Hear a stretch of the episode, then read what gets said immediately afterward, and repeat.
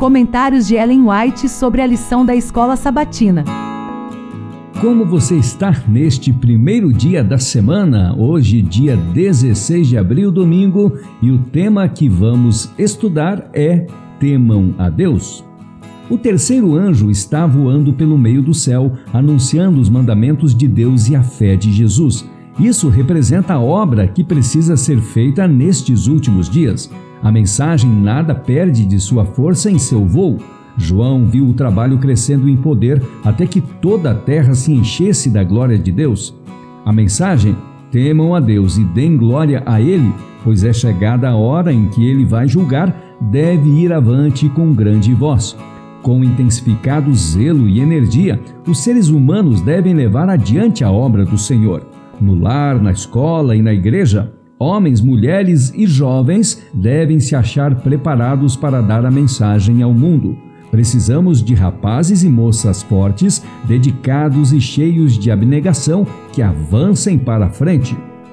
Os seguidores de Cristo hoje devem se guardar da tendência de perder o espírito de reverência e piedoso temor. As Escrituras ensinam como as pessoas devem se aproximar de seu Criador com humildade e temor, mediante a fé num mediador divino.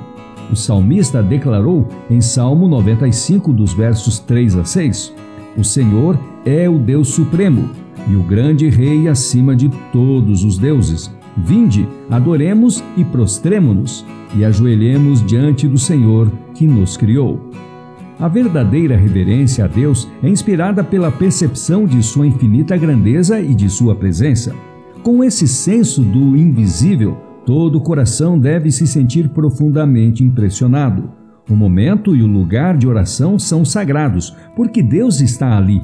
E ao ser a reverência manifestada em atitude e comportamento, o sentimento que a inspira será aprofundado. Em Salmo 11:9 lemos: Santo e tremendo é o seu nome, declarou o salmista. Os anjos, quando pronunciam esse nome, cobrem o rosto.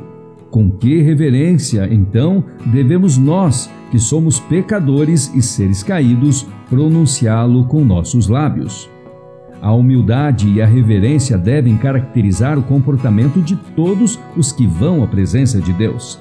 Em nome de Jesus, podemos ir perante Ele com confiança. Contudo, não devemos nos aproximar dele com ousadia presunçosa, como se ele estivesse no mesmo nível em que estamos. Há pessoas que se dirigem ao grande, todo-poderoso e santo Deus que habita na luz inacessível, como se estivessem falando com alguém igual a elas ou mesmo inferior.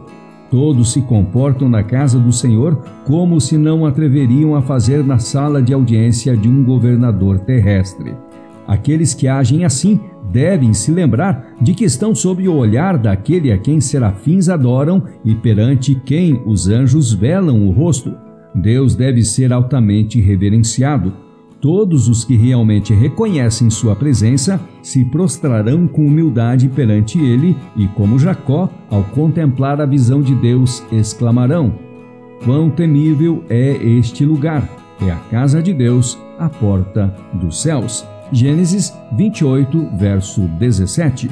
E o nosso estudo de hoje tivemos referências, primeiro da meditação Filhos e Filhas de Deus, de 1956, reeditada em 2005, do dia 19 de julho, página 207. O livro Profetas e Reis, citação das páginas 25 e 26. E por fim, o livro Patriarcas e Profetas, página 209. Amanhã, segunda-feira, vamos ter o tema Temer e Obedecer a Deus. Até amanhã.